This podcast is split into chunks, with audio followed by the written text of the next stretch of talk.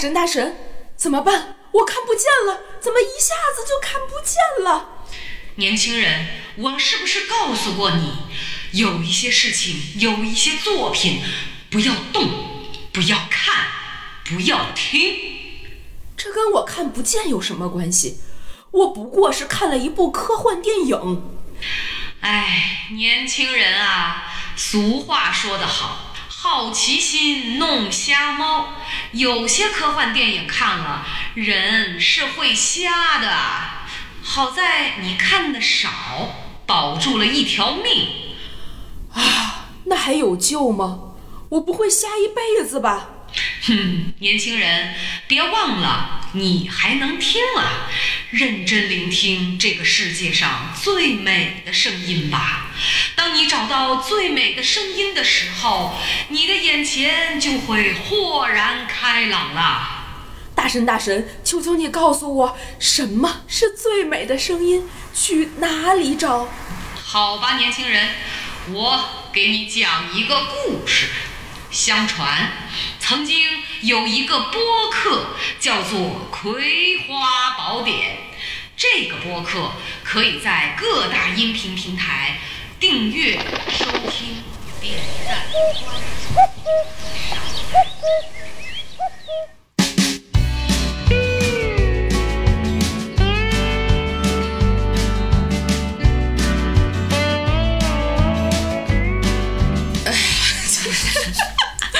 我不想再读你你写的小片儿了，你知道吗？ 一会儿咱还要再录下一期。 我们先跟大家打招呼啊，三二一，Hello，大家好，这里是《 葵花宝典》，嗯我是你们的主播小诗。我是爱科幻的娃娃 你，爱科幻这事儿是从哪天开始啊哎的？呀， 从刚才的五分钟之前开始的。 我我然后读完小片儿破 灭。对对对，哎呦我的天，我们真的是聊科幻这个事儿，我们俩这其实挺科幻的，这本来这 个事儿因为就因挺啊科幻为那个好多粉丝在群里说嘛，聊科幻嘛，但是我总觉得这个硬说这这这个，在我看来，我还是比较严正以待的嘛，总嗯觉得说这个得稍微的专业，也不能说专业，就是你得有点硬核的东西嗯跟大家分享，不能说纯瞎聊嘛哦。嗯所以一直就虽然答应着，但是。压力确实确是实比较很大对，是吧也想，而且之前咱们参加那个一个论坛的时候，嗯不是也有一个女生挺牛的，你知道吗嗯嗯？她也做一个科幻的这么一个播客，当时就觉得哇，自己就别露怯了吧。嗯所以你看，今天还是露怯了，就就是大家听到这儿别信， 就是就已经，或者说大家听到这儿就觉得哦，今天确实他们俩聊得很科幻。 哎呀，我们先先我们先说回来，正稍微正经一点点，因为今天的内容我准备的还是比较多，所以咱们进进正片儿快 快点来。因为科幻这个事儿，我听你们娃娃姐讲的最多的是超体，还有《星际穿越》，这个是她心头的大爱。她当年看完超体时候跟我说：“你知道吧，小时候看多少多少多少遍。”我就说：“哦，那她可能还是对这个还是有些热爱的。而且她，你你们大家听我们两个的这个播客就知道，我们两个的脑洞都是那种就是黑洞形式的脑洞，不知道吸进去了多少不该吸进去的。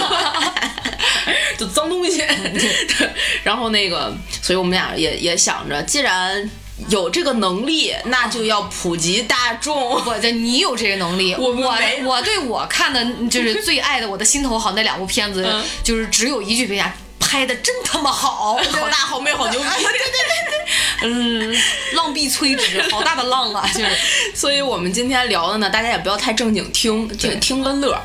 然后说起科幻这个事儿，如果我们不太严格的去定义它的话，就是基于一定的科学道理或者是设定，对未来、对现在、对任何一个时空的物体、人或者是事物进行想象的作品，我对们都可以称之为科幻，对对吧？对就是得基于一定的道理。你要跟我说，就是咱俩要去互推一个波儿， 就是天地元气，兔推一个波儿， 就是一个那个 波儿，有点想起老吴那个波儿。看不见哎呀，就是天地元气的话，那这个就玄幻，嗯对吧？我们我们聊的是科幻。好巧不巧，这二零二一开年之后，小石去干什么了呢？看画电去了嗯对吧？看电影了。啊就很多作品，就比如说最近，呃，刚看完《机魂》，我非常推荐大家去鸡见什么？魂，哦，鸡魂，机魂魂魄的魂哈魂。魄的魂，因为它是设定是在二零就是比现在可能晚个几十年，也不是特别靠后。哦，是那个张震和张钧甯、嗯对对对是吧对对演的那个，对我我对看过那个预告，那预告当时是那个新浪微博上，哦呃就好像一一两分钟吧，那个宣传片儿整的挺震撼的，挺哦就又有点悬疑的感觉。哦，就大家就是别 信，，我没去，你知道吗？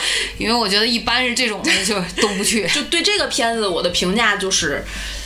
行吧，行吧？哦就是行吧，就看就看了，反正也不是我掏钱，对吧？ 哦，然后那个有人请我去看，我也谢谢他带我欣赏了一个不用花钱的行吧的电影。就如果你们在看哪天平台上上了一个片子，在家无聊的时候可以拿出来看一看，但千万不要当真。那你觉得你就能让你说就是行吧？基本上看来是不合格的点比较多，就是它的 bug 多在哪儿啊？就他演绎的还行，他两个人的演技和整个这个片子里面的演员的演技，我个人觉得是没有什么太大的问题的。哦，只是它的设定，呃，有非常多核心的 bug，但具体是什么，因为这个片子刚上没多久，我我就不不剧透了吧。大家如果有但兴是趣，咱这节目什么时候播也不一定啊。你你你这样吧，你用一句话，你、就是小师大神能用一句话嗯 大神来来总结一下，就是这个感觉嘛。因为一般啊，我觉得这个电影要不要去看，如果你先看了，你总结给我嗯哈，我就嗯，就决定自己要不要去看。是的，就是。哦，我还你有比如这种说，就功能像上一次咱们去，你你跟我讲的那个嗯秦秦雅雅集集说完那个五千字的那个 影评之后， 那今天我准备的影评有三万字怎么 办？ 天哪！顿时我就去看了一些动画片儿，你知道 吗？我就没再去看，哦然后它就下线了。所以这个对《机魂》这个电影，您的一句话能能总两句话也行。 我觉得它就是一部。一对男同性恋通过换脑，最终变成拉拉的故事。这这怎么跟秦雅集这个差这么多？哎，好 算了，我作罢，你知道吗？就我已经剧透给大家了啊，对这啊个是我就我刚才剧透的所有的点，是我在这个电影里唯一看到的两个亮点，其他都没有。因为他在大概播到四分之一的时候，我就已经知道啊、是这个意 思，样啊，哦，懂了。看看来这个编剧功力不得行啊。不是，因为它太像某些明就某一期《明星大侦探》里面的设定了，这个设定比哦较普罗大众，就没有什么太多的亮点，你只是看他的感情线，但演技确实很好。如果大家喜欢张震的话，或者喜欢张钧甯，可以去看他俩的演技还是你看我挺不错的。我呀，其实挺喜欢张震的，嗯，我觉得嗯演技没得说，也很有型儿，对吧？嗯也不怎么太多的这种、呃娱乐的这种曝光哈。嗯但是我这人看电影就还是我这人看电影就还是得故事，啊哦不是光是演技这一方面，还不是说因为我喜欢这些人，我可能嗯不会。所以你看，我觉得对科幻电影也是，嗯，大家那电影大家都是呃按照自己的喜好去看，我觉得科幻更是了。而且对对科幻对对对说实话，这个词是一个大范围的词，对它里面又分很多。你比如说，对你像黑衣人这种哈，啊就漫威什么跟的对漫威，都算它就跟就对吧？这可能属于可以往一个小类别去归类。你可能像这种呃《盗梦空间》呀，然后这个《星际穿越》呀，可能它带有一定一定的这种物理或者是嗯啊是这这比较烧脑的这种，对你可能是另外一个类对别，对吧？它都有的不一样。是，今天我给大家分享，也基于这个，就科幻非常大类，我给大家啊也也就我们知道要录这个这一期节目的时候，我真的认真做功课了。是，我扒了很多电影儿，啊我就觉得《机魂》这个已经算是就还行的了，那一定有比它差啊的。我 就导打开了豆瓣儿，把那个评分拉到最低，然后就那个就会有低于十分儿或者什么，就不是低于一。就就百分之十的这种科幻的体啊量的这个电影儿，然后把这个 list 拉到最后，然后我就发现了有一部二零二零年好像是二月左右才上映的烂片儿，它被归美在国的了吗？稍等，美国的吗？中国的，啊？对。这个部分我没有写在大纲里，我就是为了给你带来一个巨大的惊喜 surprise 是吗？你又得对惊吓啊，给我一惊吓。然后呢，这部片子上映于二零二零年的二月七日，就是马上要过年的那个那个时节。啊快一年 了，对，所以现在分享给大家呢，也是一个正当年。 正当年院线没上吧？院线应该是没上，它算是网大吧。哦，然后它豆瓣的评分是二点七分儿，一共有一千一百一十人为这部电影打了分儿，百分之八十三点五全都是一星，它好于百分之零的科幻片儿和好于百分之零的动作片儿。听到现在，大家是不是非常的期待？我本来其实还选了一些其他的别的片子，比如说我们聊科幻就势必要聊《三体》，然后我搜《三体》的时候也会有相关类型的电影，但是我觉得电影又没拍呢，怎么会有电影呢？发现是《三修之火星》。我认真的找了《三修之火星归来》的片源，没有了，没有种子了。我一个八种小能手没有种子了，然后我电驴都没法下了。对，我就找到了一个在平台上可以播放的，就不需要我再自己花功夫的。然后这部片子从你是用十倍的速度看的吗？我哎，我真的是一倍速，一秒一秒看完的。 你不哎，我我是插插一句啊，我真觉得我要是看烂片头两分钟，我就能感觉到的时候啊，我真的不行，我看不下去。这个这个你还没看就知道是烂片 了，因为我是刻意找的。我的天呐，哎，对这个。这叫什么名儿？先说这部片子，不得不说是一部集科幻、悬疑、奇幻、冒险、西部动作、喜剧、谍战、武侠、爱情等多种元素结合在一起的实验先锋电影。哎，等一会儿，我就有一个词，我就特别想笑，嗯、哪来的西部啊？他拿的这中国出中国的牛仔吗？哎，哎一听就知道，哎、这西部这个片子啊，非常关键的一个关键词。然后这个片子的导演叫梁伟。你们大家肯定都没听过这个片子来自导宁演，夏吗？ 这个片子的导演梁伟先生毕业于北京电影学院的文学系， 哎，哦这个是。呃基础设定啊，文学系，大家就会对他本身的这个文学素养以及剧本是不是开始期待了？期待的好，绝对不能让我一个人瞎。哎，我跟等一大家下，讲，等 等一下，作为兄弟学院， 我发表一句，嗯我并不期待，你知道吗？我我给大家先讲一下这个梁伟先生，梁导曾经的作品啊，他的电影作品有《第七秒营救》。《绣春伏魔传》、《紫禁城悬疑案》，以及我们今天要分享的这一部《响彻云霄》的名字，一听你就觉得似曾相识的《锤神》。哎，他的每一部作品连名儿都抄是吗？锤神，大家一定想到了什么，对吧我？想锤死他，那大锤我召唤来。 这部《锤神》豆瓣评分二点七，我就抱着一个。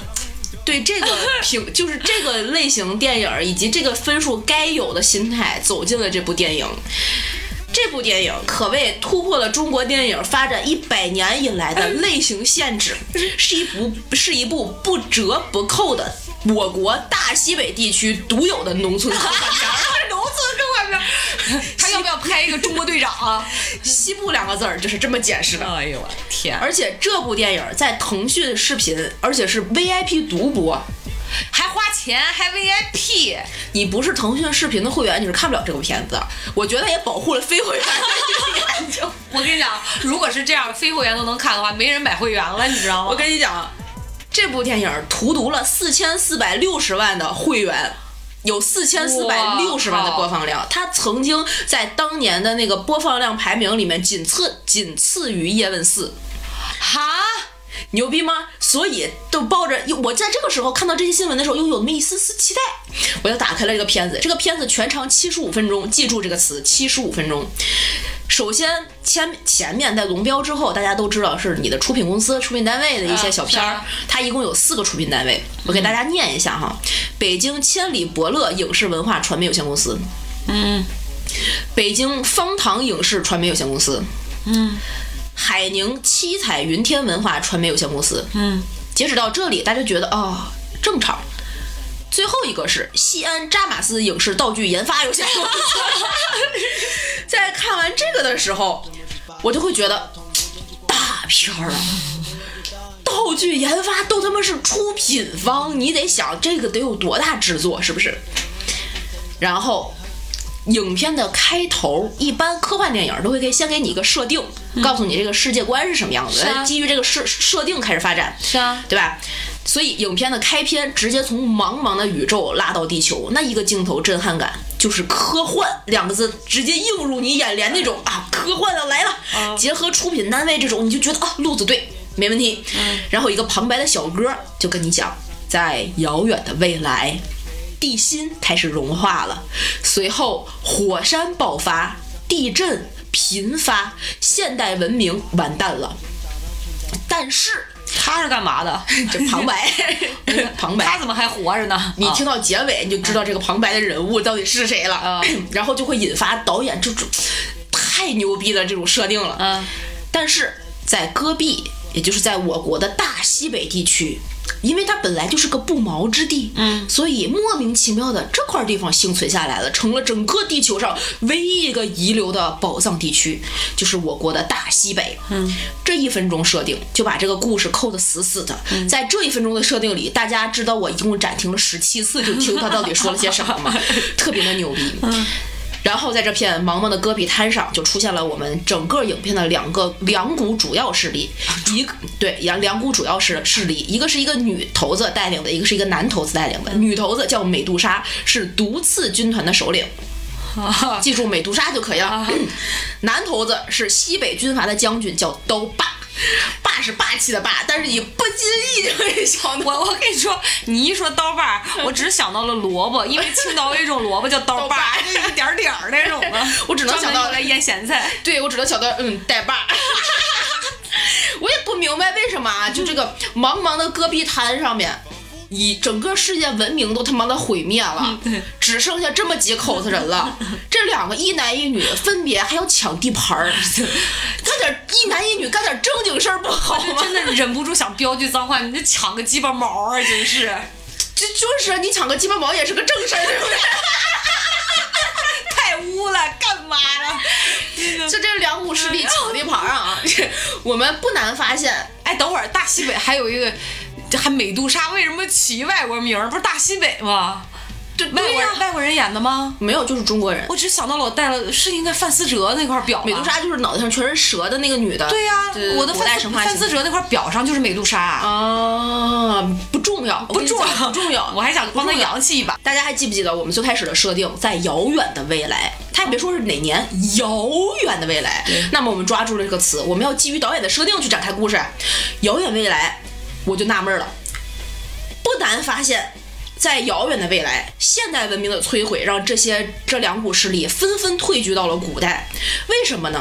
虽然没有说到底是哪一年，但是我们能看到冷兵器和小手枪的对 战，一 一定不是什么就是太遥远的事儿。对，所以，遥远的文明里面，人类估计是通过考古和盗墓生存的，就不然啊。这火山和地震他妈的就白忙活了，它到底摧毁了些啥，对不对？对啊我们只能基于导演的设定，认定它一定是通过考古和盗墓活下来的，而且大西北有这个能力。而且问题是又地震又那个火山爆发的这东西，嗯，好吧，我对们吧不深究了。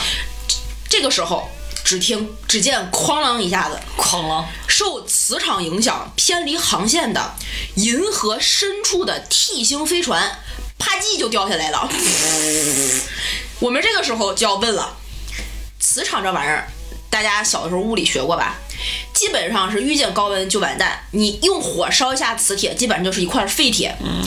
当地心的地球的地心都他妈的融化的时候，高温摧毁了一切的时候，磁场坚挺的在我国的大西北留了下来，并且勾引了一架飞船。这磁场一定，我跟你讲，是这两拨人找装备的时候，盗墓的时候挖到龙脉了。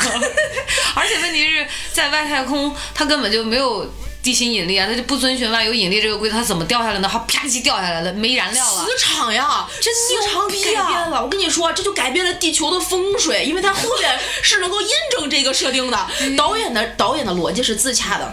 好吧，这个 T 型飞船好巧不巧，在这个荒凉的一望无际的戈壁滩上，只有美杜莎一个人看见了，她就正式加入了外星人的战队，企图恢复这个飞船，掠夺武器，然后抢地盘儿。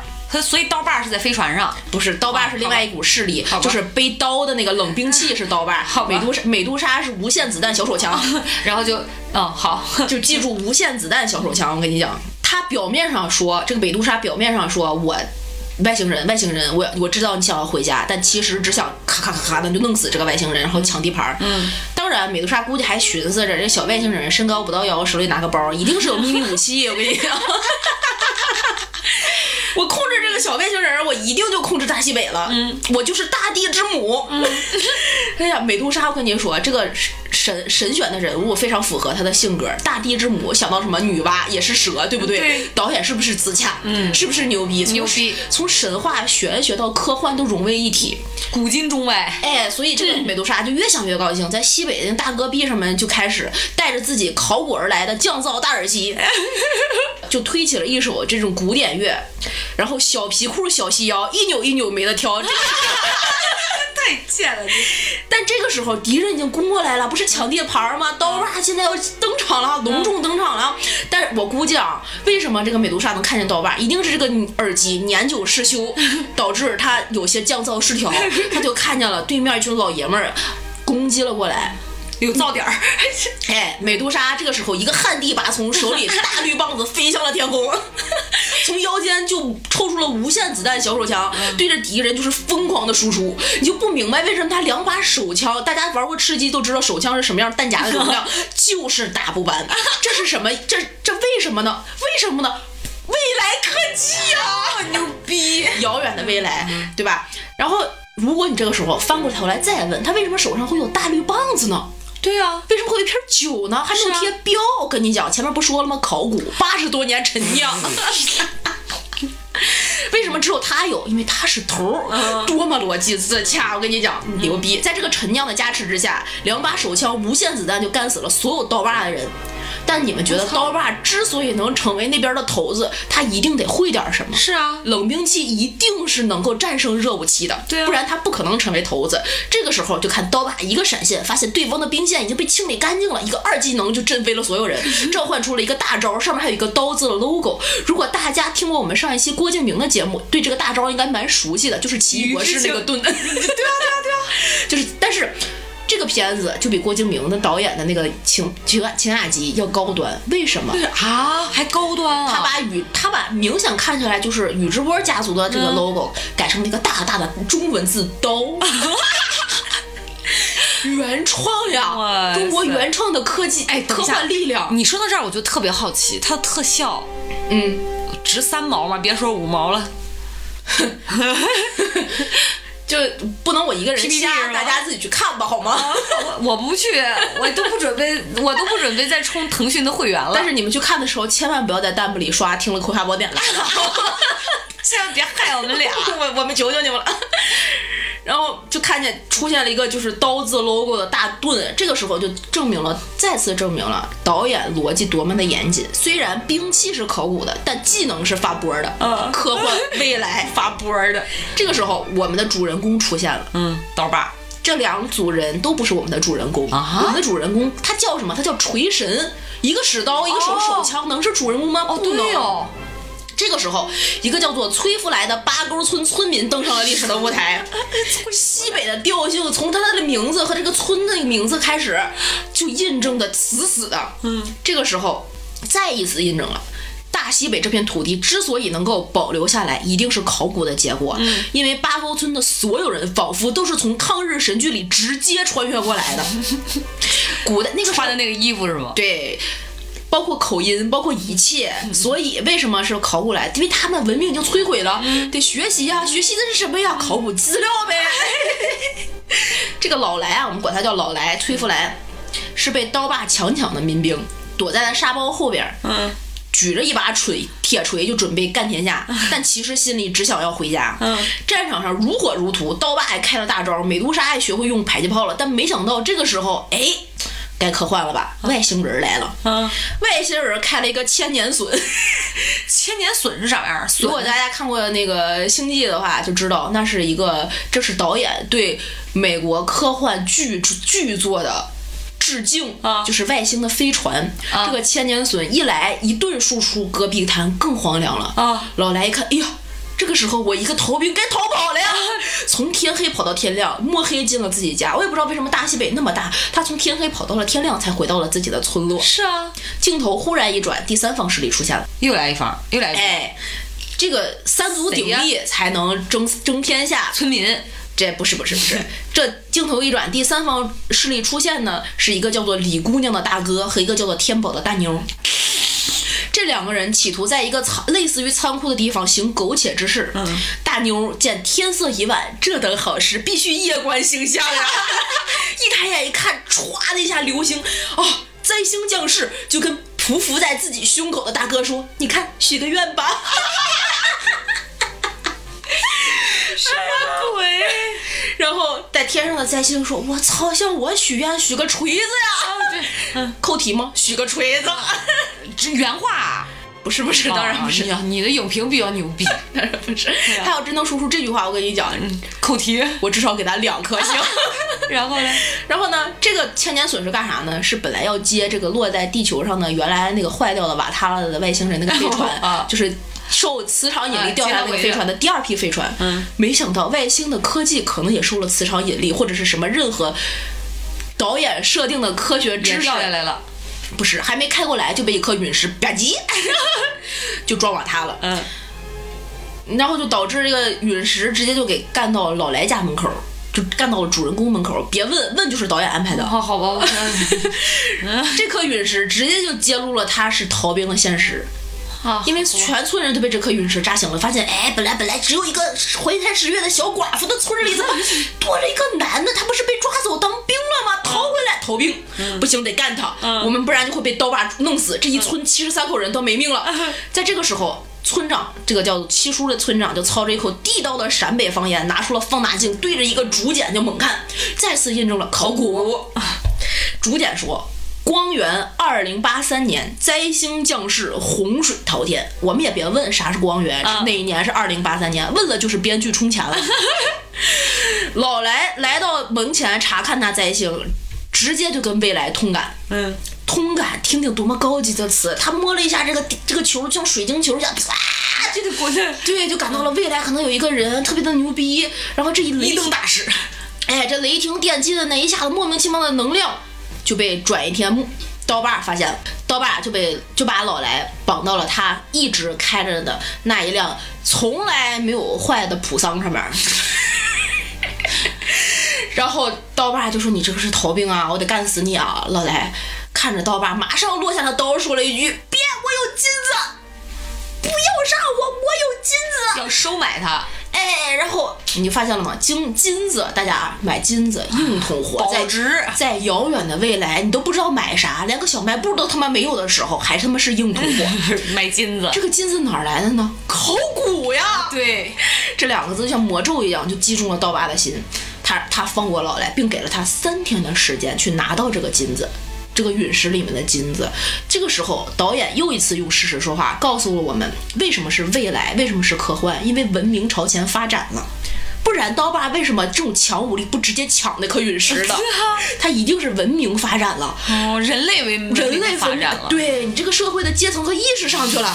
哪怕他是一个啊逃兵，我们要尊重他的自我就是自主能力啊，还抢地盘儿干嘛呀？那是国家与 国家之间的战争，那不一 样。好吧，那不一样。然后一村人刀劈斧砍，拐子流星，直接就电钻电锯，合齐心合力想要打开灾星，找到金子。未果失败了，陨石哪是那么能那那哪是那么就好开的？嗯，他们就挖了一个大坑，就把灾星给埋了。为什么他们怕刀把发现，但是又没有金子交上去，怎么办呢？村长就融融化了自己可能是从考古拿来的这个私房金，私房， 这个私房金一共就那么两个小条，不够使啊，怎么办呢？他们拿来了一堆鹅卵石一样的小石头，把这个私房金涂在了这个石头的表面，啊，企图蒙混过关，人类的文明又退化 了。哎，在这个时候，我们也不敢多问，这个一千多度才能融化的金子是怎么可能靠一个土炕造出来的火皮就能够把它融化了的？ 问了就是未来科技。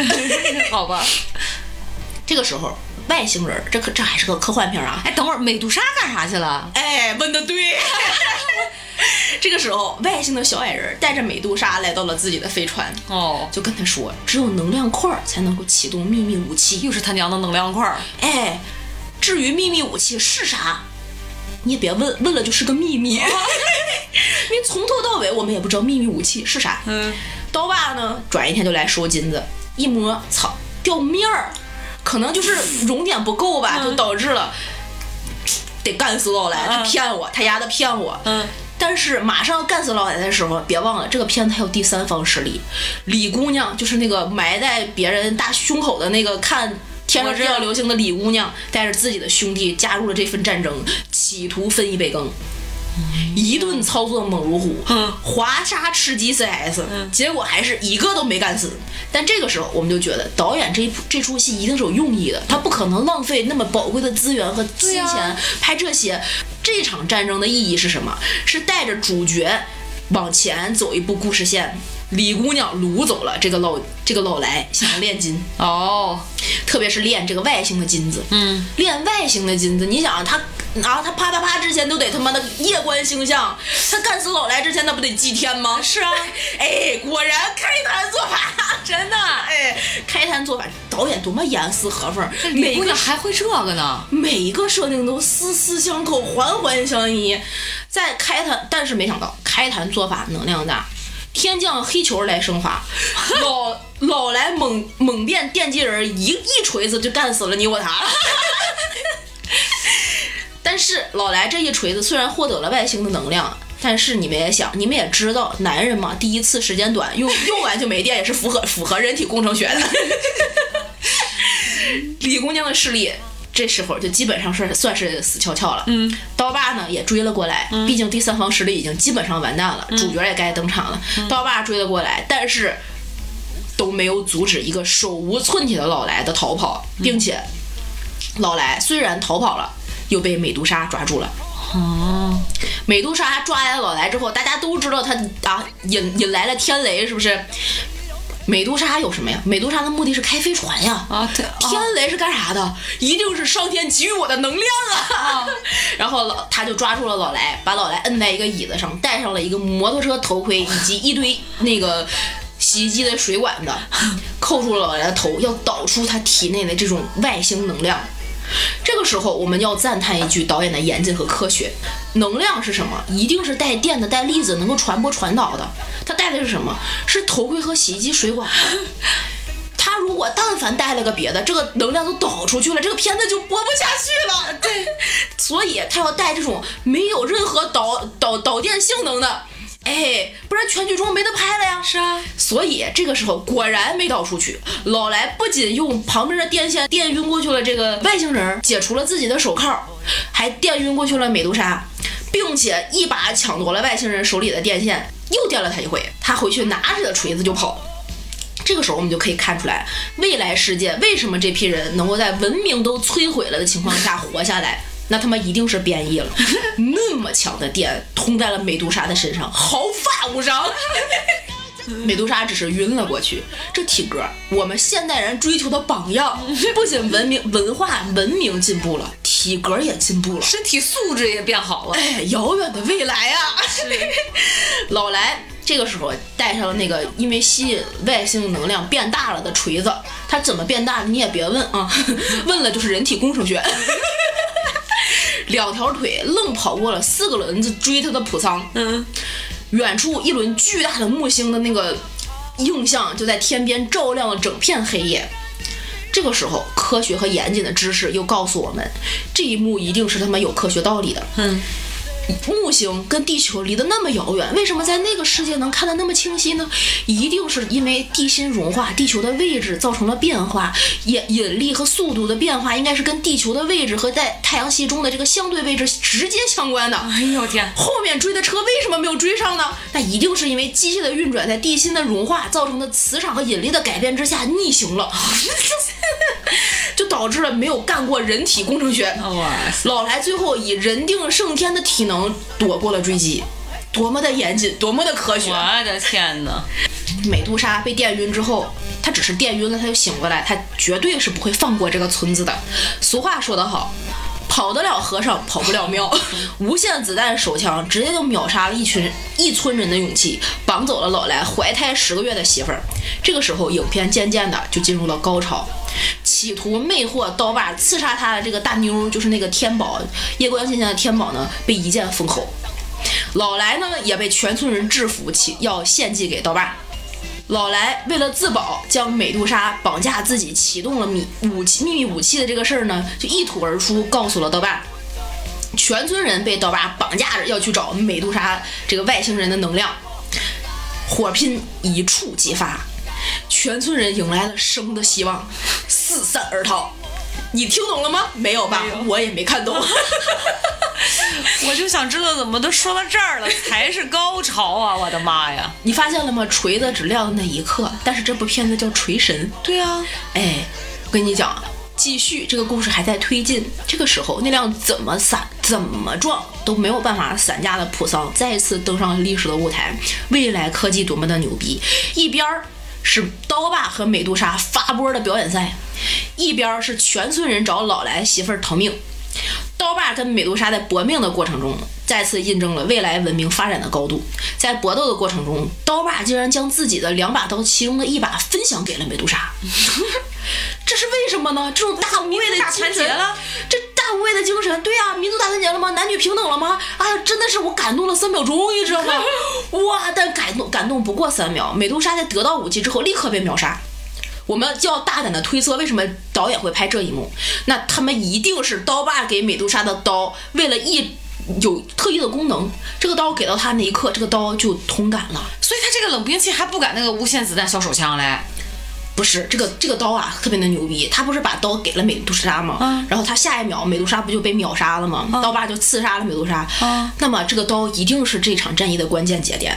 刀疤是个锤子吗？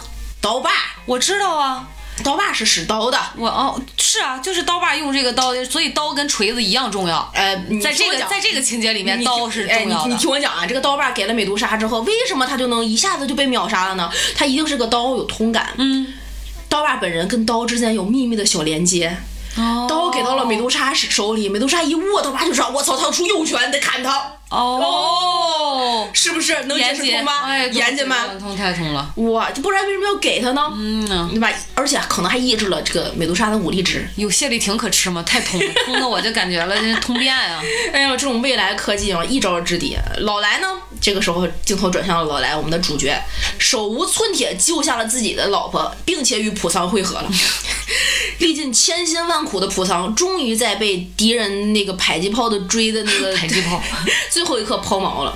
这个时候，我们就发现导演懂科学，这他妈就是墨菲定律。这墨菲果然是科幻片儿， 怎么着呢？墨菲定律是什么？就你觉得想要这个故这个事儿啊，百分之一的可能要完蛋，它绝必得完蛋。怕什么来什么。 哎，这个时候大家，这个时候跟大家讲，这个片子一共七十五分钟，我们说到了前面，对不对？嗯。这个时候已经演了六十分钟了 啊，六十分钟了，主人公只抡了一锤子，还是第一次人体工程学 锤。放心，导演这个时候也想起了这个 bug，、嗯马上就来。刀把刀字 logo 的那个护盾又挡住了李姑娘的机枪输出， 但考古时期还是冷冷兵器牛逼。刀把一个抹脖拿二杀，当然我们也不会忘记这个刀是有记忆、有通感的。嗯刚才那一波讲过了啊，他在碰了李姑娘的同时，他就输了。嗯，李姑娘就一定输了，科技啊！嗯牛逼啊！刀疤和老来的战役这个时候就一触即发，因为剩下的这个啊都已经死绝了。怀胎十月的妻子也终于生下了大胖小子，在那个车上卡脖的那个车上，大家就闻到了高潮的气味了吧？嗯，全村人挨个开始送命了啊！嗯，马上就要复仇了啊！老来的变身弄的啊，人文关怀铺的满满的。全村人挨个送命，老来哇，情感涌的，嗯，电到了高潮，最后一颗稻草就是刀把的隐藏武器，双他在使用双刀，两只手都握着双刀的情况下，发射出来了一颗子弹，隔空就打死了老来的妻子。 嚯！如果你要问枪是哪来的，我们只能推断，他的刀他妈的能通感，大家记得吗？嗯，还他妈能够实体化，一定是有这种未来科技。所以这个刀在杀了美杜莎的时候，就继承了他无限小子弹手枪的技能。啊哦懂了吧？弹无虚发，科幻片儿绝对的科技。想杀谁想谁就杀谁哎，让谁死谁必须死。哎，他有刀就可以制制敌一切。老来呢，在队友全灭的情况下呢，终于就杀了风暴的龙王。在被遗被遗忘在戈壁滩的锤子呢， 就这个时候就感应到老来身体里急需他那种渴望与能量。来了，哎，一个飞飞锤就直接握在了哦哟，老来的手里。似曾相识的镜头、啊。哎，大家记得吗？锤这个锤神，雷雷神拿锤子是什么情况？那个锤子头直接从后边叭拿就握起后面的柄，还带个那个绳儿，对不对？对啊，不符合人体工程学。你锤子头儿过来，你握不住怎么办？所以我们啊，未来的科技为什么说中国牛逼？未来的科技它是锤子那个柄啊，不先给仅把儿，哎把儿不仅延长了，直接就塞进你手里，哇，稳稳的，你握哪儿都能拿。嗯，我感觉好像握柄才比较容易飞出去吧。这个时候，天上的那个惊雷不仅撕碎了老来的一片片遗金，让它爆发性的增长了所有的能量，嗯，还启动了外星这个能量的秘密武器，我也 不知道是啥哇。啊引下来了。我跟你讲，问就是个秘密。 他一锤子就干死了所有的人，哦，刀把的那个刀子 logo 也抵挡不住外星的惩罚。嗯雷神都那锤子都没他这锤子厉害可不。嘛，那个你这个时候，我就莫名的想到，雷神是不是跟美队可能也干过仗？是啊，对吧？那个刀子的那个 logo，那个小盾，可能也是在致敬美队。哦呦，导演太牛逼了！嗯，这老来引引来了天谴呀，这可是天谴呀！在天谴的过程中，外星人说啊，接我的人终于他妈的来了，这就是我要的能量。 看来他们不需要老来来导这个能量，只需要老来引发能量。啊，这他妈就是人文情怀和科技的最高结合。是什么引发了老来的技能？是什么让他开了大招？哎呀，又来！对对对，是是是，外飞船这个时候刀疤也死了，所有的反派都死了，外星飞船也在吸引了老莱的能量，弄晕了老莱之后，吸引了就是吸走了老莱所有的能量以及他的家人和村民的灵魂，飞向了外太空。哦，老莱最后捡来的一个孩子骑着骆驼带着老莱走了，而这个已经长大了的锤子就屹立在茫茫的戈壁滩上了。啊这个时候，你刚才是不是问过一个问题？旁白的是谁？啊，对啊，牵着骆驼带老来走的那个孩子，就是这个旁白。老来最后去了哪儿呢？旁白跟我们说，他离开了大西北，去了戈壁滩。但是大西北是他妈最后的文明啊，对啊，人都他妈死绝了。去哪儿啊？他又怎么能够将自己的故事传播给这个旁白，传播给后代，让我们不要忘记刀把的刀是什么？片子的核心，虽然它叫锤神，它埋的是个暗梗。啊这个刀刚才给给大家讲了，有通感的能力，对不对？对啊，能实体化，对不对？哎呀，这双刀杀死的人是不是都能够被这个刀实体化？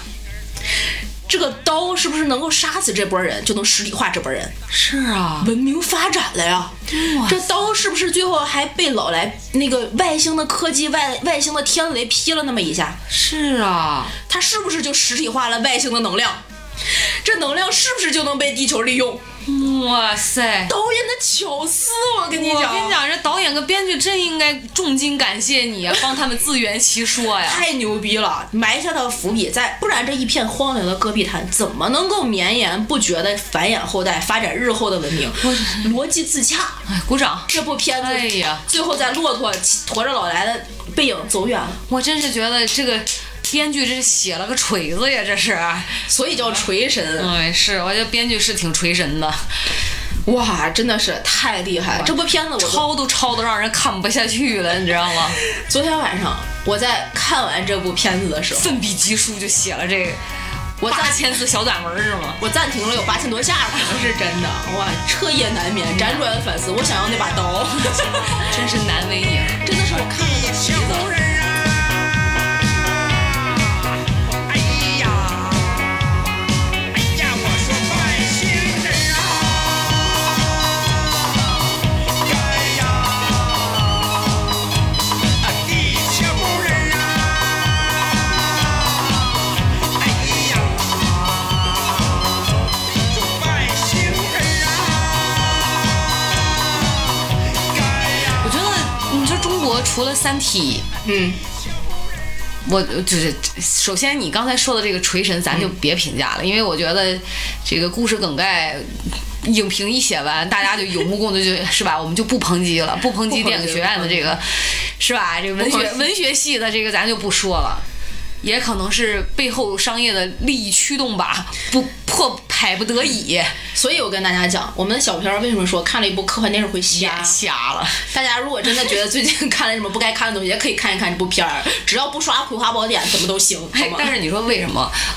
为什么我们看的大部分好的、牛逼的科幻片儿，真的都是外国外美国国导演的作品，中国科幻顶峰就是《三体》了，我、我目前而且还个人还就是拍了一半儿还没进行下去，这个还还没有能不够是展现在大家面前。对，被美国是亚马逊吧，还是哪儿买了版权在拍嘛？然后天《三体》我看过的那个，我只看过书，然后现在那个呃。某音频平台也出了他们正版授权的广播剧，嗯，啊那广播剧做的还行，大家可以听一听。对对对对对。然后那个我还看了一个国漫，叫《我的三体世界》，拍的挺好的，那个还是不错的，是正经聊还不错啊。大家刚才听完我的影评，后面可能在后边的节目都觉得我在胡说 八道的时候，从这一刻告诉你后边该正经。是，这这个是一个特别典型的反面的 教材。就看个欢乐嘛。国外也不是没有这种烂的，但是也真不至于烂成这样，这打根儿上就开始烂。 我跟你讲，国外那个烂片儿我也看 了，我扒完了之后发现还不就是还不敢这个呢，对，但是国外那个烂片儿实在是太渣了，而且没办没有办法自洽。我刚才用了很多功力让它自洽，对不对？但国外那个自洽不来，所以嗯，我选了一个国内的， 选了一个大家在平台上可以看的。我觉得这有点吃顶了，你知道吗？真 是，哎，我们聊回来，聊回来，聊聊正经正经，我们后半段还是可以正经聊一点科幻的。我我我我先说，我看的可以说。第一个印象最深刻的科幻的作品就是《三体》。嗯，我们如果要聊科幻是没有办法绕过《三体》的。嗯嗯，你看过《三体》吗？我是下载了电子书，然嗯后看了前两页，然后一直就没有再看。嗯，我懂你的感觉。我下载了电子书，看了可能前二十多页儿，然后就合上了， 然后就删了，然后又下载了电子书，然后又看了前二十，这样的循环往复，大概持续了三遍。我终于在某一个上班的这个路上，百无聊赖的又打开了我的 Kindle。所以它还是后面比较引人入胜，是吧？对，因为它的设定在整个时间的这个维度上来讲，太宏大了，太史诗了。哦，所以它前后前不着村儿后不着店儿。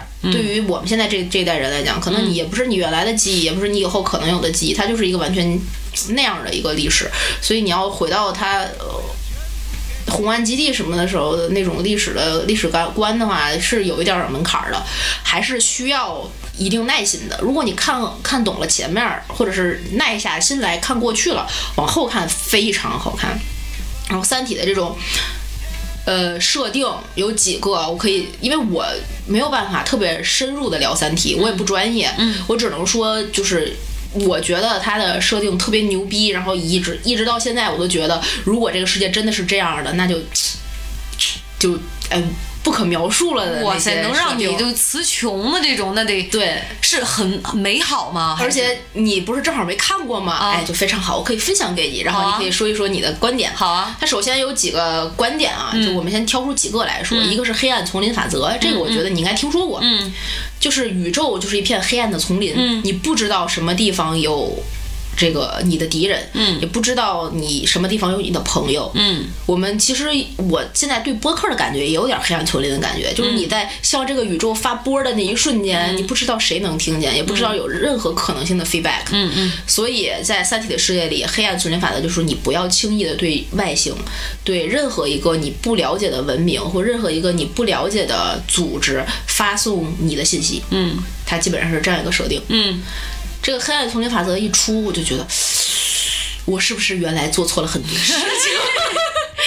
嗯然这后个呢？嗯是这是其一，这个是比较好好理解的社会学的这种、这种设定。嗯，另外呢，他呀解释了多维世界，嚯，说这个三体文明给这个地球文明发射、发送过来了两颗质子，嗯，质子是什么？大家去打开物理书自己去学习，不多解释嗯了啊。这个质子你有什么？几百个也可能组成不了一个原子，就这么小这么小这么一个东西。嗯，然后地球人觉得两颗质子能他妈干嘛呢？嗯，但其实，在他这个书的设定里面，世界在三体的国度里能够被三体人认识到的世界，可能有十一维之多。嗯，我们现在是个三维世界。嗯，三维世界折叠之后就变成二维的，对吧？嗯，二维再折叠变成一维的，对吧？嗯，那么按照这个逻辑，三维再展开就是四维的，四维再展开就是五维的。嗯，如果一条线我嗯们展开变成二维的，它面积会增大；是二维的再展开变成三维的，它面积又会再大。是所以，当一个质子展开到九维、八维或者十一维的时候，它是一个无限大的面积。嗯，它往回降维折叠回去的时候，它就是一个巨小的东西。嗯三体人为了控制地球文明的发展，因为他们要清理地球，嗯所以把一颗质子展开到高维，嗯在这个质子的平面里面刻画了一个，可以说你可以简单的理解为刻上了一个高智能计算机。对不起，这里小诗的脑子卡住了，聊得太嗨了，把低维和高维两个概念说反了。大家在听的时候，请自行脑补，把这两个概念反过来，是展开到低维，然后折叠回高维，就这样啦。对不起。嗯，这个质子就变成了一个有智慧的，可以实时与三体文明通信的质子。嗯把它是又回缩、降维、折叠回去，变成一颗质子。嗯把这个质子计算机发向了地球，火，地球的一切就在这个质子计算机的控制之下了。它的科学和科技再也不可能发展了。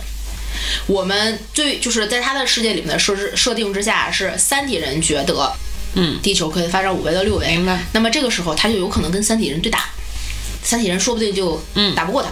而且三体的世界的发展是时间是匀速的，它的一个文嗯明迭代另外一个文明是匀速的。嗯，但地球文明的迭代是加速度的。嗯。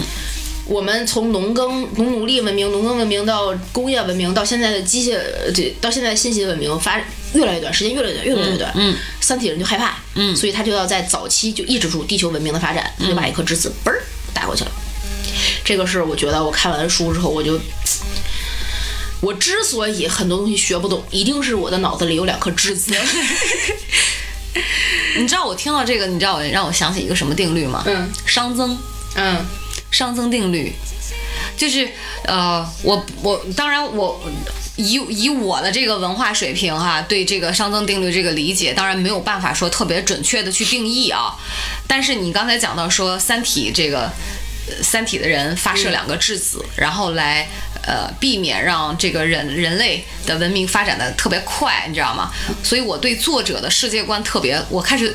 他这一个描述让我对作者的世界观和他的这个特别好奇，啊就是因为其实人类的文明的飞速发展，嗯就是给我们带来了非常大的负担。对人类为了活下去，我们就一方面外界的环境是在熵增，但是我们内在就一开始做熵减，比如说我们要严格的呃规律的生活、饮食等等诸多方面自我的管理，这是一个非常痛苦的过程。嗯，因为只有这样，你才可以活得更久。嗯所以在我看来，你说到这个的时候，突然让我就想到了这个定律。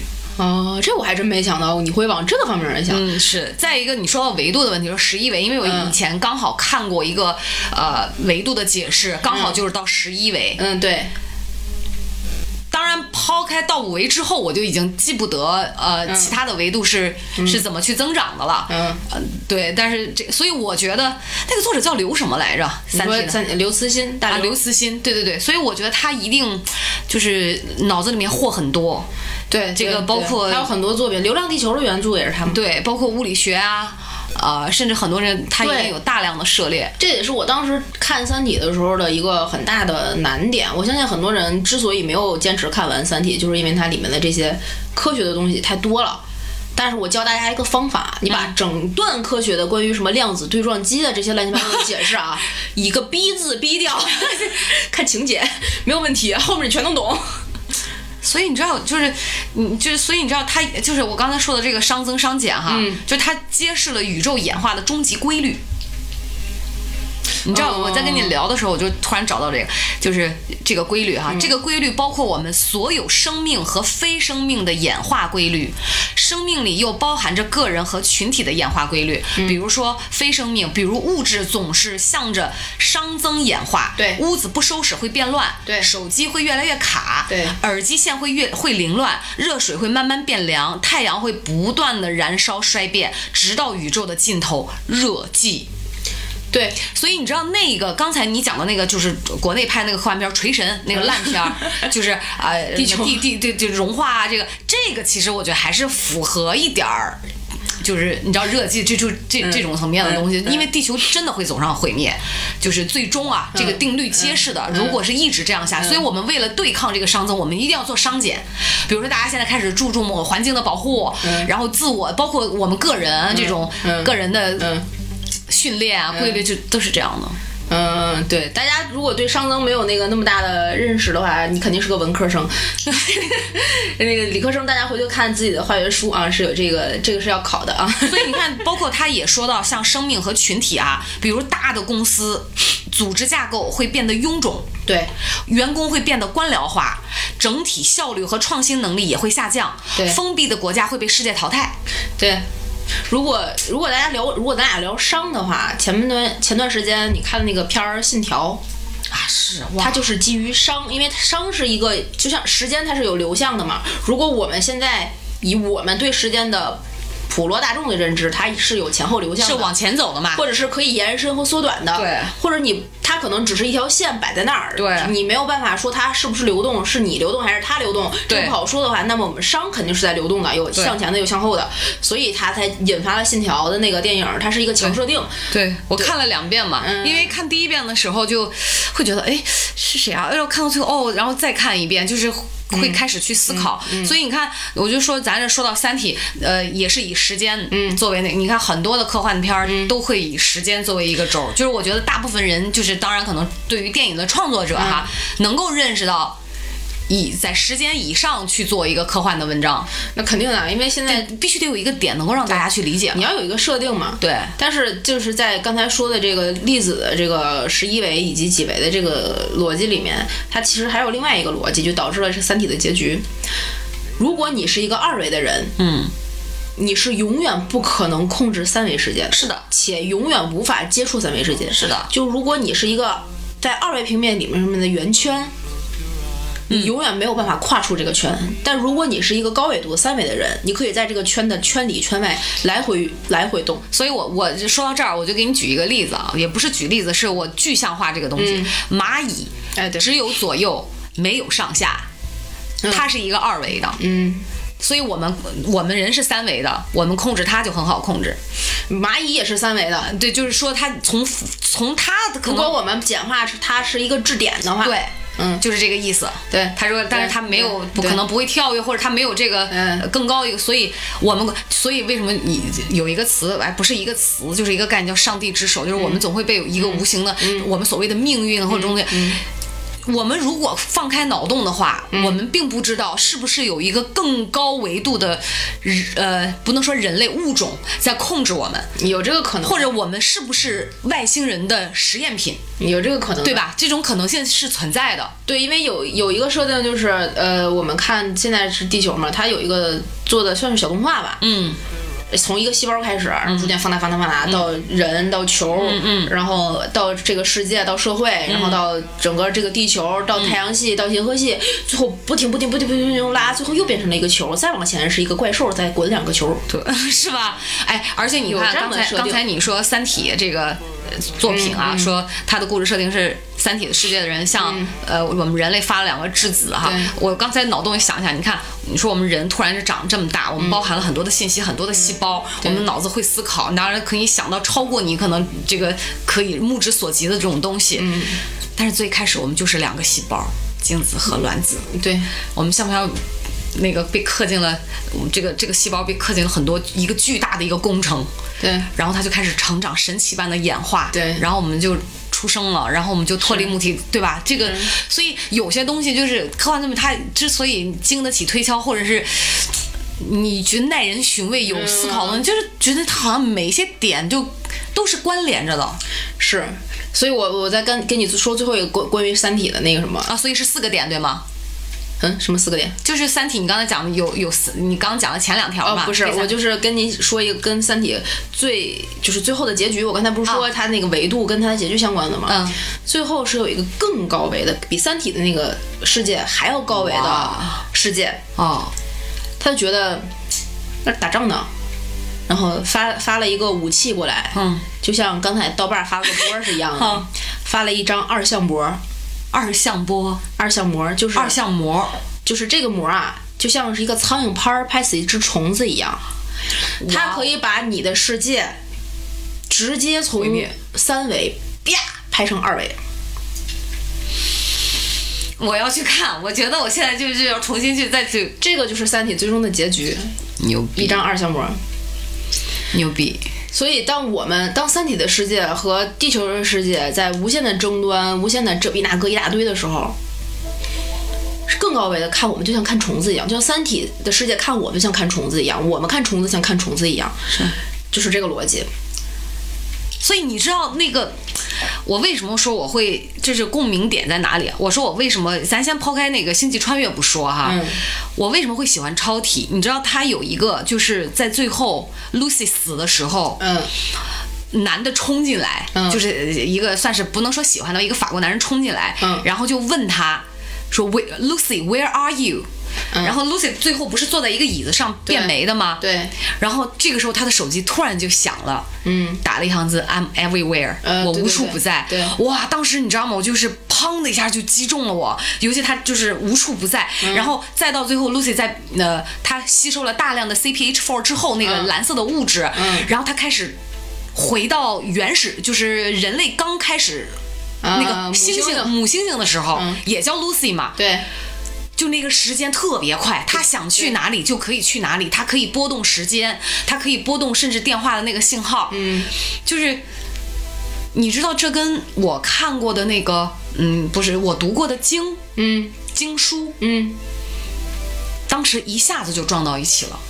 哦，所以所以你觉得那什么，还是一个就是充满玄幻色彩的。对对对对对，他他跟我的那个世界观和我对这个认嗯认识说咱俩聊天儿，我跟你讲，就离不开这些奇门遁遁甲 的买那些道不儿。对对，所以所以你知道，有的时候以前让我爸都讲，就说嗯哎，你是你你一本科生儿，你不能这么迷信。但是有些东西啊，你就是没有办法跟他去解释，你的世界观可能甚至脑子里想的就就觉得暗合的就是这样的。啊，对因为你可以就像认同你认同的嘛。对，就讲就当然郭敬明当然对，当然当然我跟大家聊也是就只是对说我个人的对对观点啊，对对对就像就是这个佛祖，就是他无处不在，嗯，真的是无处，但这个无他到底是个什么？其实这个跟刚才说《三体》的那个，它虽然只发了两个质子，但是这两个质子无处不在，它可以控制这个世界上对很多，它可以在你的视网膜上显现各对种什么文字啊这那的。所以你看没，任何的事情，任何的，它只是一个表现形式。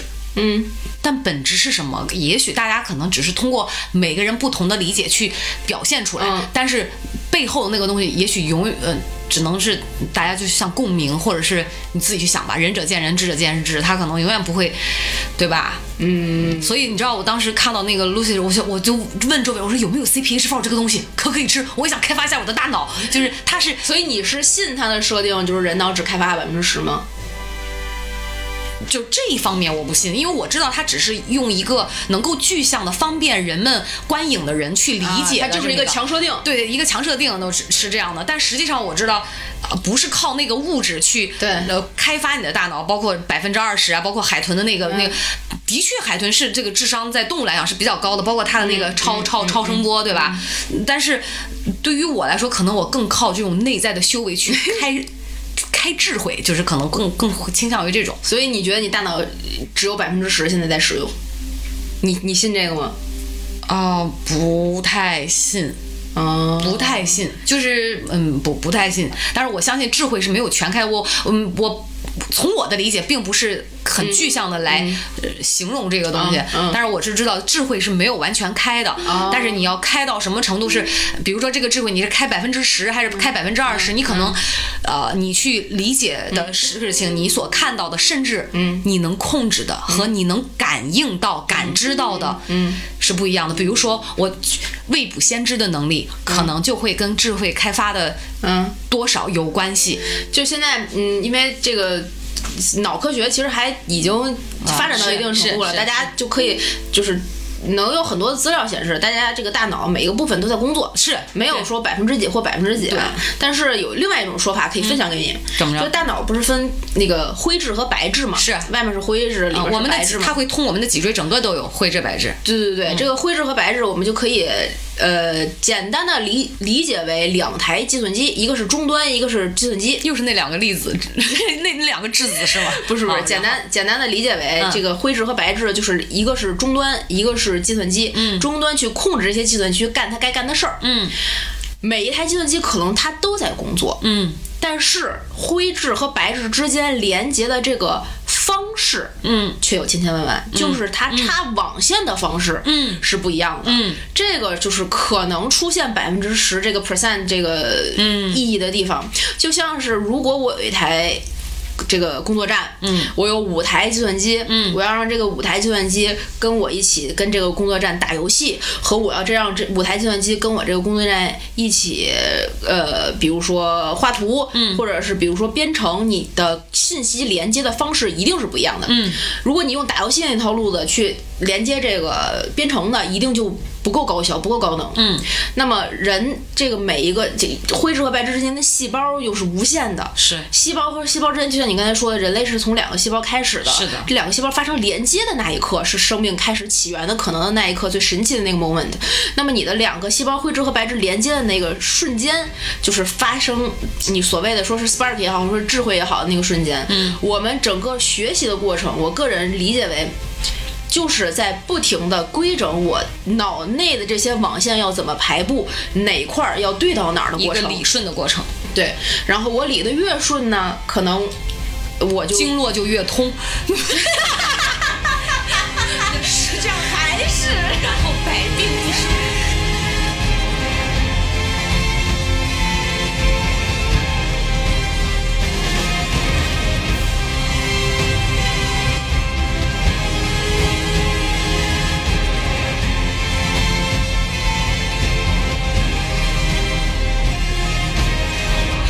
还是 漂亮，不是通着的，对，是同着呢，所以就是一个理顺的过程。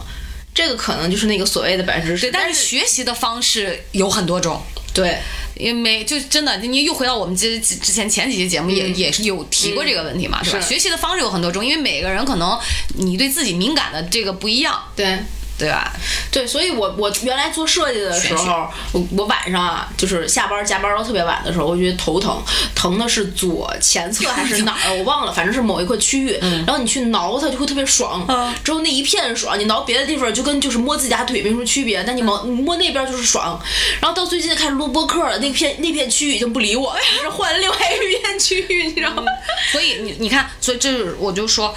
科幻电影，我有时候我为什么喜欢看？我当嗯然我说喜欢看，就是我的、我我爱的那几部哈，它总能给我一些哇，原来这个世界上还有人在跟我想同样的事情，啊，嗯就你知道吗？就是哇，这导演美国导演真牛逼，真牛逼！就是拍成这样，原来就是你会有一种原来你想的这个、嗯可能一些东西，它印证了，它被印证了感觉。尽管它可能啊它也是一是部一个假假定对一个，假尽管是一部电影，可是你知道，因为它被印证，所以你就特别相信它是真的。只不过我们人肉眼凡胎现在看不到，甚至说我现在也看不到，说是在现实生活中，嗯，只能通过电影这样去那啥。啊，你是觉得就一一个事儿，你开始观察它的时候，你就相信它是真的。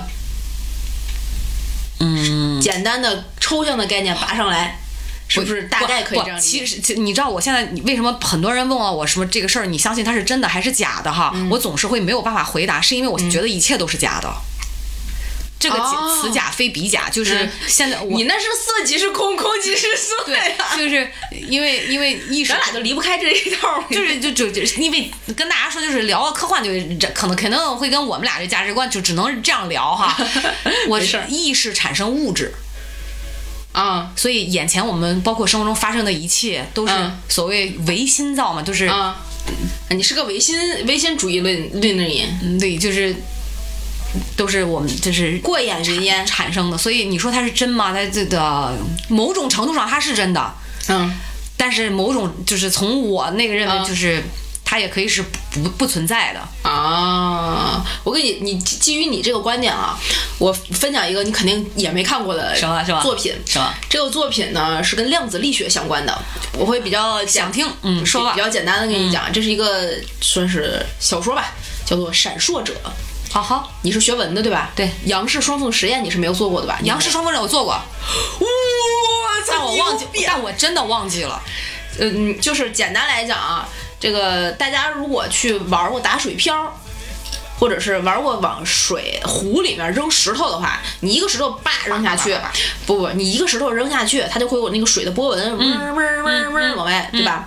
你一个石头扔下去，嗡嗡嗡嗡之后，你两个石再扔下第二个石头的时候，你那个水波会乱那么一下，嗯，但是逐渐的会趋于这两个波纹和谐的变成两个圈儿，嗡嗡嗡嗡下去，这个叫做杨氏双缝实验，它就是光的粒子会在相互的干涉的情况之下发生干涉啊或者衍射啊，就这样的一个行为和结果，嗯，一定是和谐的，嗯，这就是杨氏双缝实验。嗯，那么这一这一篇呃小说叫做《闪烁者》，它是基于这个实验的基础来进行的。这个实验，它把杨氏双缝实验叫改成了费曼双缝实验。嗯，这个费曼双缝实验，它将杨氏双缝实验中的光变成了电子数。嗯，在原有的设备上添了一台探测器，嗯，外加了一把热离子枪。这个热离子枪发射出来的光子，发发射出来这个光子流会穿过这两条下这个缝隙，就像我们当时那个光穿过的那个缝隙，形成两道光波在这个屏幕上投影。嗯，那么这个光波的频率会设定好的这个规律相互干涉嘛？就像刚才我们讲的那个水波一样相互干涉，让这个灵光在屏幕上显示出特有的这个特征的这个图案。但是还有一种方法，让实验能够产生截然不同的结果，嗯，截然不同的答案。如果你在这两个缝隙的，呃，这个两个缝隙的边儿上各放一台探测器，嗯，你就会发现这个光子枪和磷光屏幕的某处光就不再呈现出波的特性，而是像一串粒子。我们简单的来讲，就是当这个实验有人在观察它的时候是一种结果，没有人在观察它的时候就是截然不同的结果。天哪，意识可以。就是有影响意识去观察一个物理实验，这个物理就不存在了。这不是薛定谔的猫吗？薛定谔的有点类似嗯有点类那种似感觉。然后这个那个理查德·费曼这么评价这个双缝实验，他说它是量子力学的核心，事实上它充满了未解之谜，它的未解之谜可能就是。这个我们跟物理世界这道鸿沟，嗯，那么大致理解了这些之后呢，我们就讲这个主角啊，在这个《闪烁者》这部小说里面，出于好奇，他做了一第一个作死的实验。什么呀？他说，这个光是一种波嘛，嗯如果有人看的情况下，就如果我们打开开关能看到这个光，但如果有人有人看或者没人看的时候，情况就完全不同。嗯，哥本哈根诠释出了那个基本的矛盾，就是观察者是发生现象的必要条件，嗯直到第一个目击者出现之前，现象都是不存在的。嗯在那之前存在的只有概率波，只有统计出来的近似值。嗯，这个就是这个实验。那么他发现他加了这两个显示器，就是算是加两个观察吧。嗯，结论不就不一样了吗？嗯那这个前提就等于说是干涉的这个条纹在有人观测的时候可能就会消失。那么这个实验结束了之后，它开始有人观测了吗？观测之后结结果不不一样了吗？他就说导致这个波形坍塌的可能并不是探测器，嗯而是有意识的观测者。探测器和有意识的观测者是不一样的啊。嗯，那么意识可能就像是聚光灯的那个光，嗯，它照到哪里，现实就会在哪儿坍塌。是而没有去观测到的地方，可能依然存在这样的现实。嗯，而且不仅仅是光子粒子，而是世界的万物，所有的事物，它只是在现实中的中的一种谬误。嗯，它可以测试和重复的那种谬误。嗯，他在接接收了这些之后啊，他就开始第二段作死的实验。他不是有意识的观观察者，嗯，观测者能发现这个吗？嗯，那么什么是有意识的观测观测者呢？嗯如果我们把这个世界上面所有的生物，嗯，按照它什么肛门的种个科啊分、分过来之后，嗯把那两个探测器变成这些生物，他发现只有人能够造成结果的不同。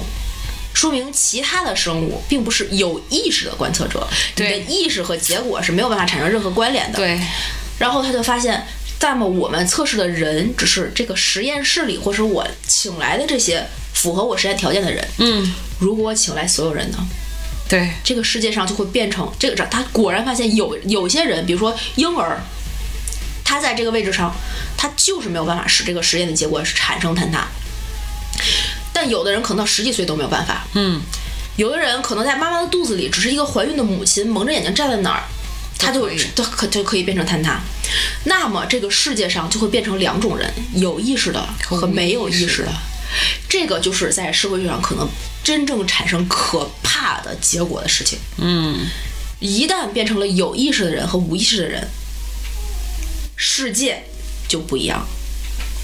那么，这些财团、有钱的人势必希望生出有意识的观测者，无意识的人势必就变成这个社会的底层。对，那么我们在探究这个人到底什么时间会成为这个有确切意识的人的生命体的那个时刻，就变成了一个课题。而有钱有权的人会把这个时间点无限的前提。或者是去改变这个时间点，或对人进行操控。如果这个事情是可控的，那么那个世界就太可怕了。是的，这个就是《闪烁者》这一篇小说的大意。又又暗合了，就是虽然是个小说吧，然后我就觉得，我操，我当年他妈物理白学 了。但是你知道，哎，包括那个那个啥，那个《连零零七》这个电影里面，嗯我用那些高科技的东西，嗯包括你知道他当时有一个叫量子危机，啊对吧？嗯就是都有一些，其实我也很多物理学知识都是从这种科幻电影啊，包括像这种、这种电影的学习，哦，我就知道有原来有这么一个词儿，然后会去百度一下、啊！看一遇事看。不解，量子力学。但是这真的很让我好奇，就是牛逼啊！总之，真的，嗯， 就刚才那个闪烁者，我听完了之后，我就觉得，其实我们现在的这个社会，所谓什么叫做有意识，如果不是在他设定的那个强设定的那个情况下，嗯，现实发生坍塌的话，我们现在这个社会的有意识，就是你开蒙的那一刻，嗯，你开始学习的那一刻，大部分人会这么，呃，对，那就是我主动的去学习这个世界、探知这个世界的这一刻，或者是我被动的被我的爸妈探知这个世界的这一刻，嗯，变成了教育。有可能我们可以把它抽象化为教育。那么现在这个教育确实是通过意识来分辨我们，或者是来分别这个人的阶级和层次的一个重要的指标。是，而有钱有权的人可以通过他们的这个意识的早，比如说早教、胎教或干嘛的，让这个孩子赢在起跑线上，使这个孩子的出生就对这个现实的社会造成一些坍塌。然后这个孩子看看到的那个世界，通过他的嘴去叙述出来的这个世界，或者是一些有意识的意识这个阶段比较高的人叙述出来的世界，被更可能没有那么高意识的人去接收，就像我们在看《奇葩说》一样，嗯，我们随着他的说法，我们的意识也随之坍塌，嗯，形成了我们现在看到的整体的社会性的现象。对，这个现但象，未必是正确的，但未必是正确的，而这个现象只是被我们观察到了，是的或者是被更高维度的人观察到了。是的，哎呦，气死！我刚才说完之后，有我点毛骨整悚然啊我真的，我起一身鸡皮但是疙你知瘩。道，哎，说到意识哈，你知道我是就是因为你你看你讲了一个大范围的东西嘛，嗯，我呢就说一个我个人的，就是一个嗯小个体的东西，就嗯我认为的意识，嗯就是。我认同你说的，我们现在就是从我们开始被教育啊，就这个开始有。哦嗯但是对于我个人来说，已经有很多年，其实是在训练，嗯或者是说，呃，升升级，走在升级的这条路上，嗯是去训练自己的意识。嗯然后这是一个既有商点就是自我管理的这个部分在里面，嗯其实又有一点儿，我觉得是有点儿贪心。这个贪心是怎么说呢？嗯说白了是期望，也不能说是期望，奢望吧。通过这种训练，能够更容易的嗯，来掌控现实生活。哦，我不知道这么说大概意思你理不理解？理解理解理解，就是我知道一加一等于二了，我自然而然想要知道二加二等于几，我要通过我的努力去寻求二加二等于几的答案。对，所以并且掌握这个规律。对，所以其实在，呃，就是生生活当中这些事儿哈，嗯，呃，对于我个人来说，就不会是说多么大的一个难题。就我会，我在术的层面，我其实会放下一些，嗯嗯对。然后更，因为我可能更知道就是内核的东西，所谓这个意识也好，个人能量也好，可能会在这方面有点提升，哦然后是在这方面会去训练。嗯嗯嗯，就是你练的是学习能力，对升级了系统。啊，对，你就升级了系统之后，对你从你希望从 PC 换到 Mac，对，就能兼容更多的这个高科技的，不是这个 对更更更专业的，你就想从绘声绘影升级到 Final Cut， 对对吧？对然后就从那个 PC 里边装的那些游戏，通通给它下载，然后就有卸载了，对，就有一句话就是，呃，学习什么 so easy，妈妈再也不用担心我的学习了。 绝对不能再用自己的 Mac 本扫雷。现在还有吗？没有啊，对啊哎麦克本儿唯一一个自装的游戏是国际象棋是，你你太求多求了， 你就是求你求，求求，这这那不会玩 儿，不会玩儿。所以说大概大概是这么个路子吧。嗯，我希望大家每个人都有自己的麦克电脑，我这没恰饭啊， 恰不起这种饭，嗯，希望能能让我们掐一下。 也也可以，也可以。爸爸，听见了吗？要出新手机了吗？我们可以为你拍一部《机神》。 刚才那样的烂片都可以被我解说的绘声绘色，哎，放心吧，我们这个编辑能力是吧？ 哎呀，文字我的能力天，呐，真的是，咱俩这个科幻电影儿，我觉得其实能聊到这儿，就是还符合《葵花宝典》的这个一贯的跑题调性的。我们其实没有跑 题，没有跑我题们这是引引到了可能更更更深的，或者是平时不太会去想聊的一些话题上。朋友们，为了这一期，我至少写了一万字大纲，不止吧，我呃，至少至少，我没我没数，我因为我写在备忘录里了，没有字数努复制力。粘贴到 Word 文档上，然后看到下面多少 字，真的真的，我们真是按大纲聊的，聊岔劈 了就赖我。我跟你说，大纲上应该准备了有至少三四个那个啥吧，作品是吗？也没有了，差不多了。是吧？就像刚才我们聊第一部烂片儿，呃。抛开一切资本层面上可能会洗钱， 呃，啊不，呸呸， 就是可能会就是沃什玛 尼的这个过程，嗯我哎呀，这太难了，太难了做个播客这这还能说真话太难了，哎 呀，哎呀，这个这片内子核再高级也没有用，你知道吗？真的是叶问哎四，我知道自己打败了这个电 影，作何感想？那四千四百六十四万人，还好没有我，你知道吗？你你你你 陪我啊同甘共苦一下吧。我 不，我就不能强奸我自己的 眼睛，太难受哎这 了。太可怕了。但是啊，他们也开了一些脑洞，啊这些脑洞虽然可能打偏了， 只哎能只能说熵增效率这个定律在他们身上体现的比较明显，创新能力下 降了。他这是熵增吗？我操，这是伤着了吧？这是伤人啊！这是我可太可怕了。但是啊，我觉得很多人可能会在呃午夜梦回的时候 就瞎想，就是瞎鸡脖想， 对吧？但是这我我们俩我们俩平常生活中也是会就是时不时会瞎想的，会瞎想。我觉得挺好的，没有什么不好。就像嗯，你就现在很多台也会出的什么，就是奇思妙想的小节目，嗯，比如说某一些小动物会在某一些你不知道的时刻帮助你 啊，对哎对吧？某一些小动物会在某一些就是刚才不是聊西北吗？东北的大地上。东北肥沃的黑土哎地上，啊， 变变成一些不可不可言说的奇异能量啊，这些对是不是也是瞎想呢？对万一是真的呢？真的是不是真的？我们不知道，但是你付钱了，可能也就能知道嗯是不是对真的了。是这些奇妙的能量呢？ 对。还有包括外太空，对吧？这么浩大的宇宙当中，对是吧？某一些紫微斗数那小星星闪呀闪呀，那种盘着哎咱，对啊吧？对啊为什么这颗星叫紫薇，那颗星叫破军呢？对对吧？杀破狼都出歌了，这天你知道杀破狼三颗星是啥吗？对啊，天贵天月贵人又是啥呢？是不是？我的哎天呀我我们开个算命的节目算了哎。付费好吧？我们俩分别担任不同的工种，对对对对对对，我紫就微斗数和通灵师，吓死人了！啊可太可怕了！但我觉得啊，就说正经的呢，呃，人类的奇思妙想、瞎想是我们社会进步的动力。是的，千万别把自己想出精神病来就行。但是这个瞎想的前提可能是懒惰，因为你要躺在床上瞎想。没有没有没有没有，开玩笑的。但是嗯，很多年前的一些科幻作品，像《环游世界八十天》《海底两万里》，现在都已经成为现实了。嗯，谁知道大刘的作品哪天不是不成为现实呢？是的，他的很多幻想都建立在我们要逃离这个地球，或者要把这个地球推出太阳系，或者是可能我读的少啊，但是他他的某一些这个作品里确实是体现了这样的倾向的。但有一天，我觉得我个人觉得这个是非常可能的，对，因为星球发展的。